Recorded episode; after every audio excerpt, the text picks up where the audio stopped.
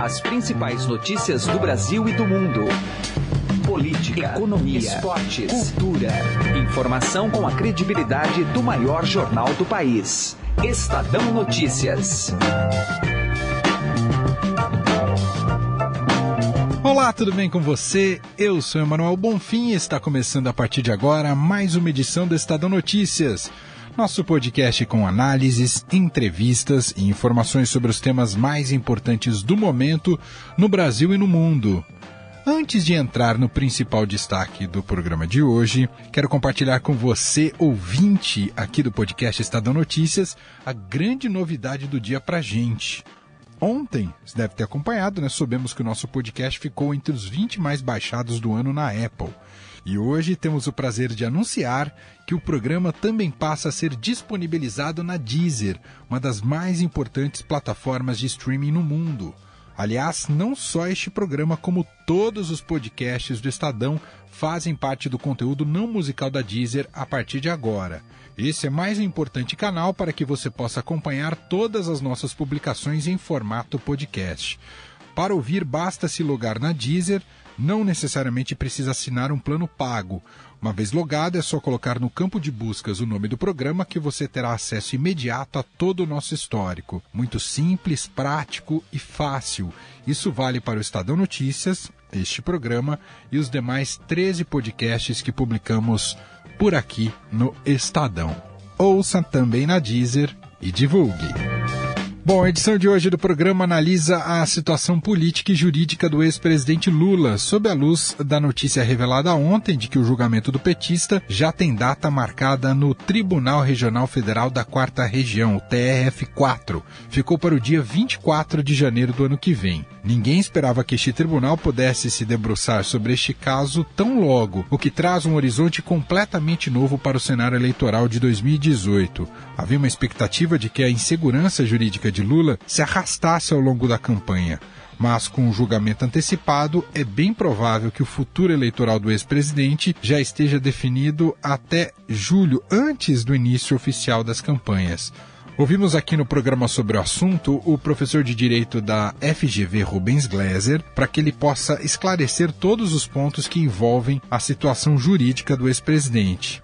Afinal, por exemplo, se mantida a condenação, a lei da ficha limpa tornará Lula automaticamente inelegível?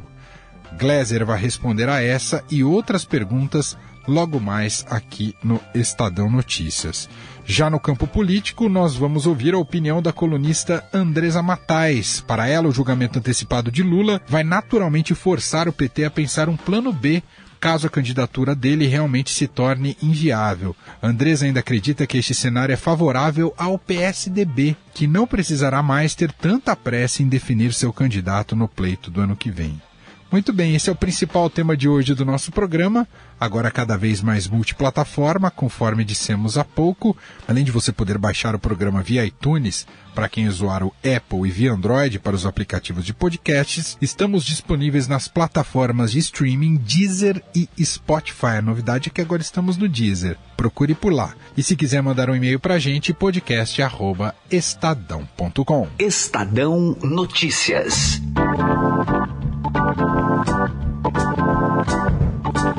E agora vamos debater o caso do ex-presidente Lula, né, com essa data do julgamento marcado para o dia 24 de janeiro, do ponto de vista jurídico. Por isso, convidamos Rubens Gleiser, que é professor de Direito da FGV. Tudo bem, professor? Obrigado por nos atender.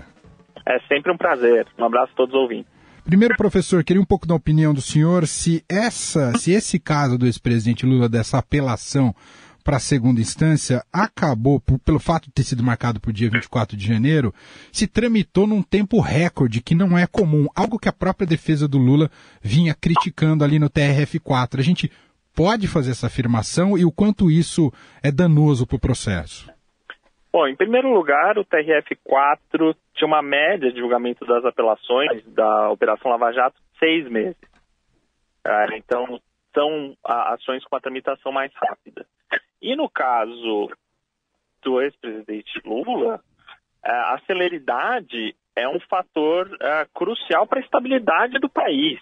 É ter uma decisão nesse processo, seja para que lado for, é algo importante para dar uma resposta para o processo eleitoral, para não gerar incerteza e instabilidade na frente.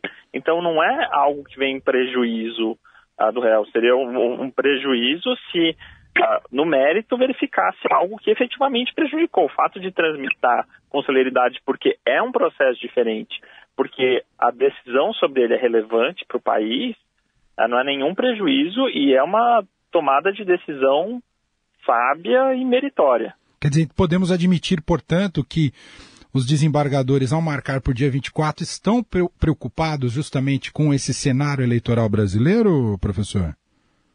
Olha, não posso afirmar que eles estão preocupados, mas a, a rapidez né, do, do, processo indica que está havendo um tratamento especial, porque é notório e porque a construção da pauta em todo o judiciário não segue uma, não segue uma ordem cronológica segue uma ordem de atender a demandas, de modo geral, para que casos especiais tenham tratamento uh, celere.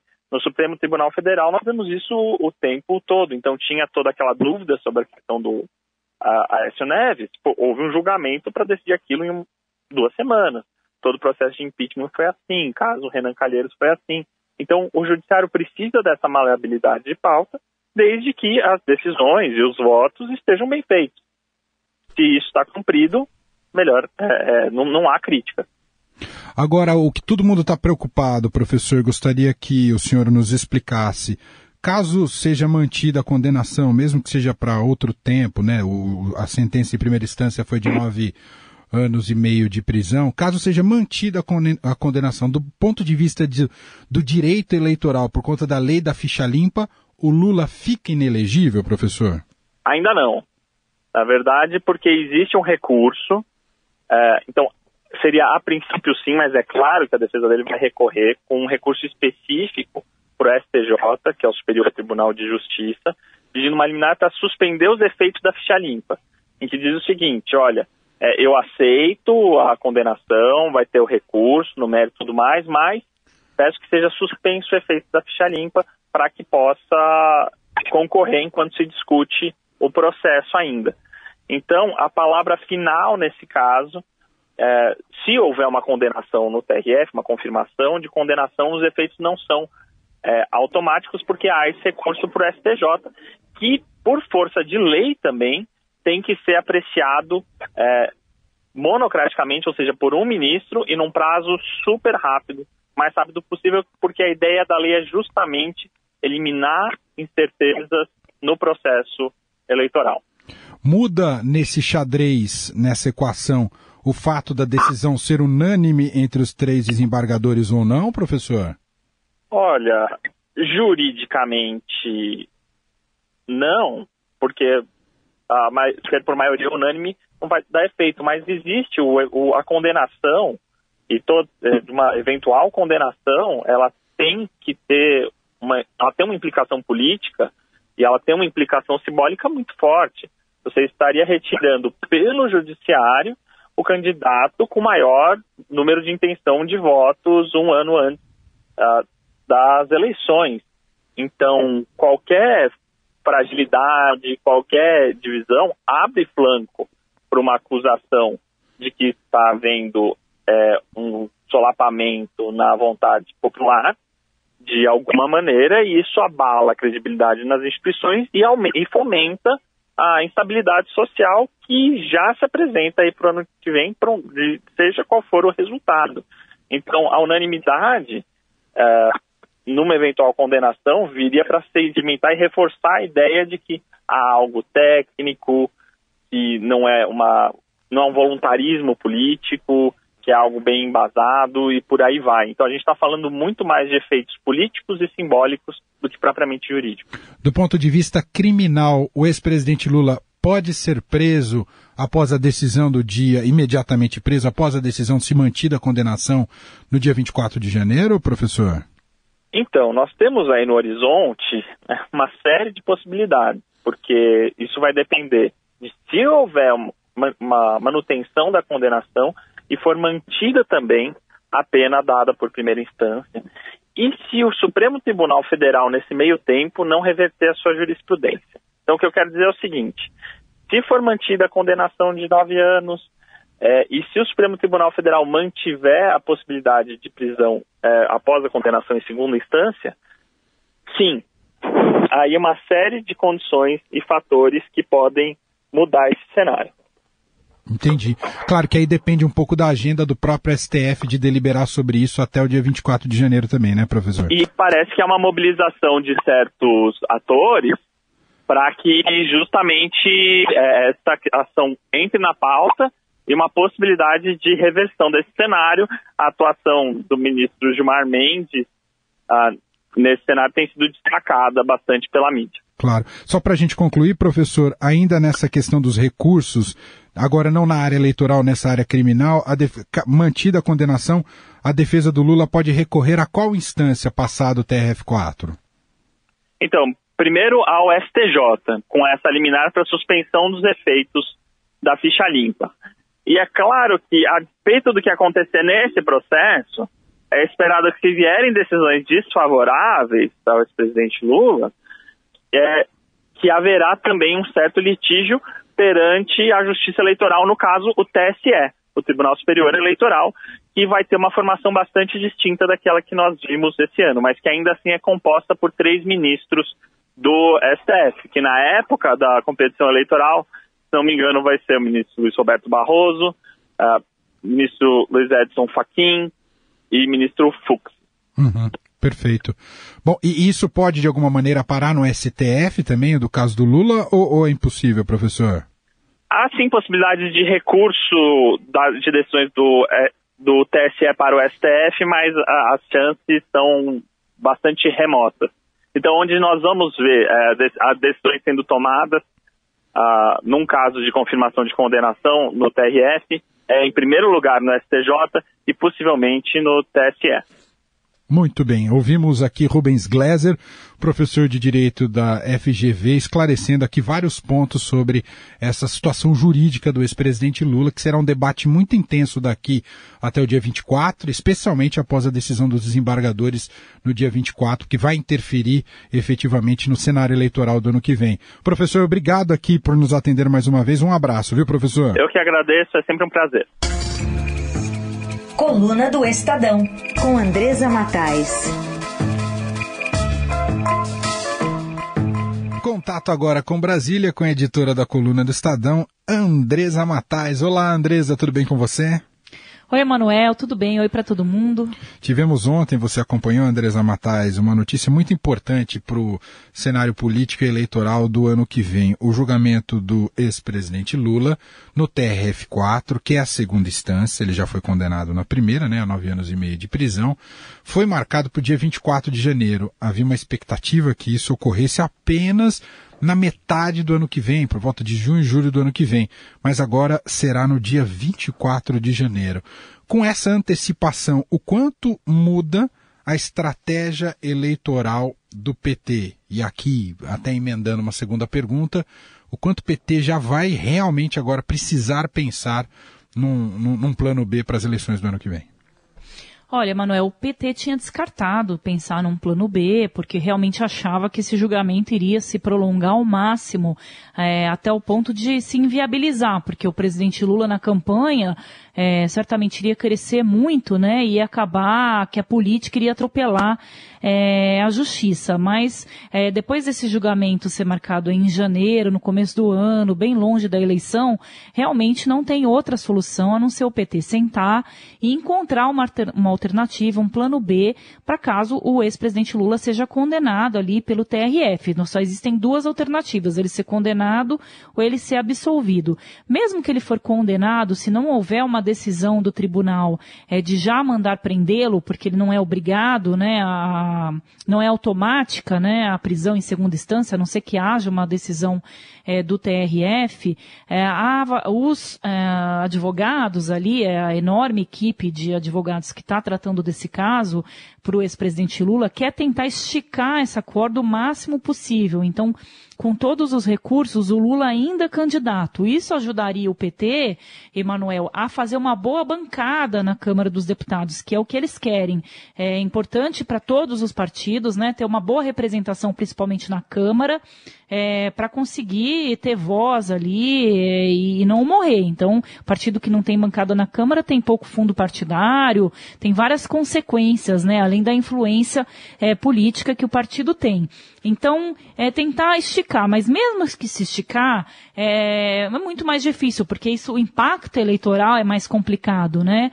O eleitor vai, vai ter um peso isso para o eleitor, uma condenação em segunda instância, caso ela venha. Então, as alternativas do PT, é, o preferido do ex-presidente Lula é o Ciro Gomes, que está hoje no PDT e é candidato à presidência da República. É, o Ciro Gomes, as pesquisas mostram que cresce com a saída do Lula, né, da disputa, só que tem um problema, o PT é, muito dificilmente aceitaria um nome de fora do partido.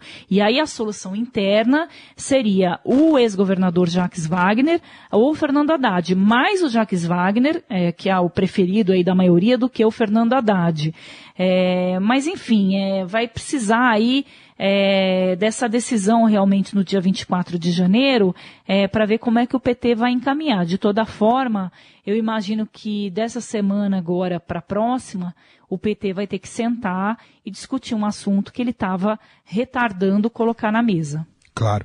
É, é, talvez publicamente passe para a sociedade que não, vamos com Lula até o fim, mas nos bastidores vai precisar pôr a mão na cabeça e na consciência de qualquer forma, né, Andresa? Pois é, Emanuel. É bom, assim, tecnicamente, é, que as pessoas saibam que uma decisão por unanimidade não cabe recurso. Agora, se for 2 a 1 um, que é o que se diz, que seria um 2 a 1 um pela condenação, é, aí sim caberia recurso. Então, nesse caso, é, esse batalhão jurídico aí poderia tentar esticar um pouquinho essa corda até o infinito, né? É o que eles dizem, até, até quando der, mas é, quando não der mais, realmente o PT vai ter que apresentar uma outra alternativa é, num cenário que acho que beneficia um pouco essa data do dia 24 de janeiro, beneficia um pouco o PSDB, que estava sendo muito forçado a colocar logo o seu candidato na rua, o Geraldo Alckmin, porque com o Lula em campanha e o Jair Bolsonaro também, eles estão tomando uma dianteira que estão se afastando muito dos outros candidatos.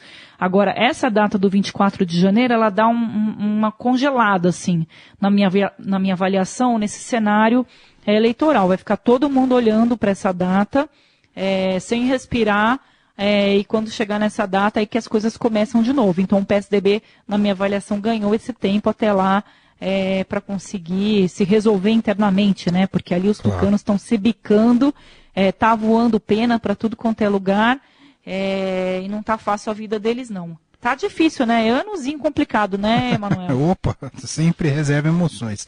Se você acha que 2018 vai ser um ano difícil. 2017 né? ainda não acabou. Oh, 2017 não acabou. Andresa Matais, editora da coluna do Estadão. Muito obrigado, viu, Andresa? Um abraço. Outro para você, um abraço para todo mundo. Estadão Notícias. Direto ao assunto. Com José Neumann e Pinto.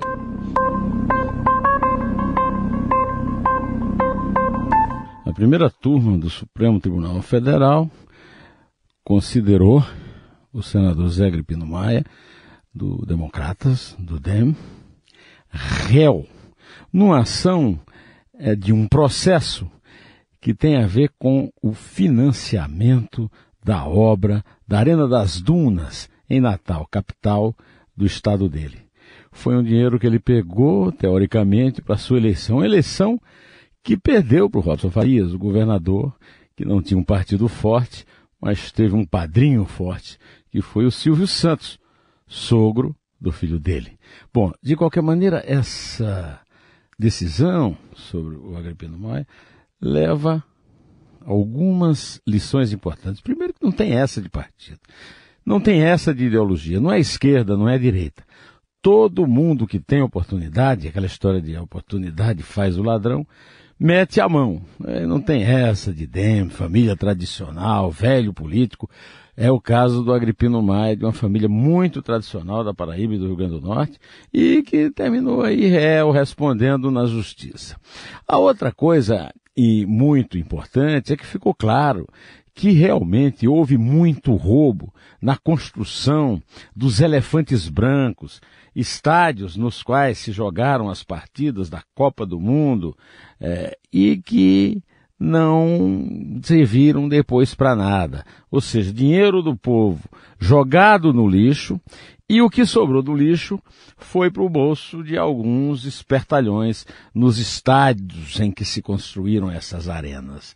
É o caso do Rio Grande do Norte, é o caso de Natal, é o caso da Arena das Dunas, é o caso específico do José Agripino Maia.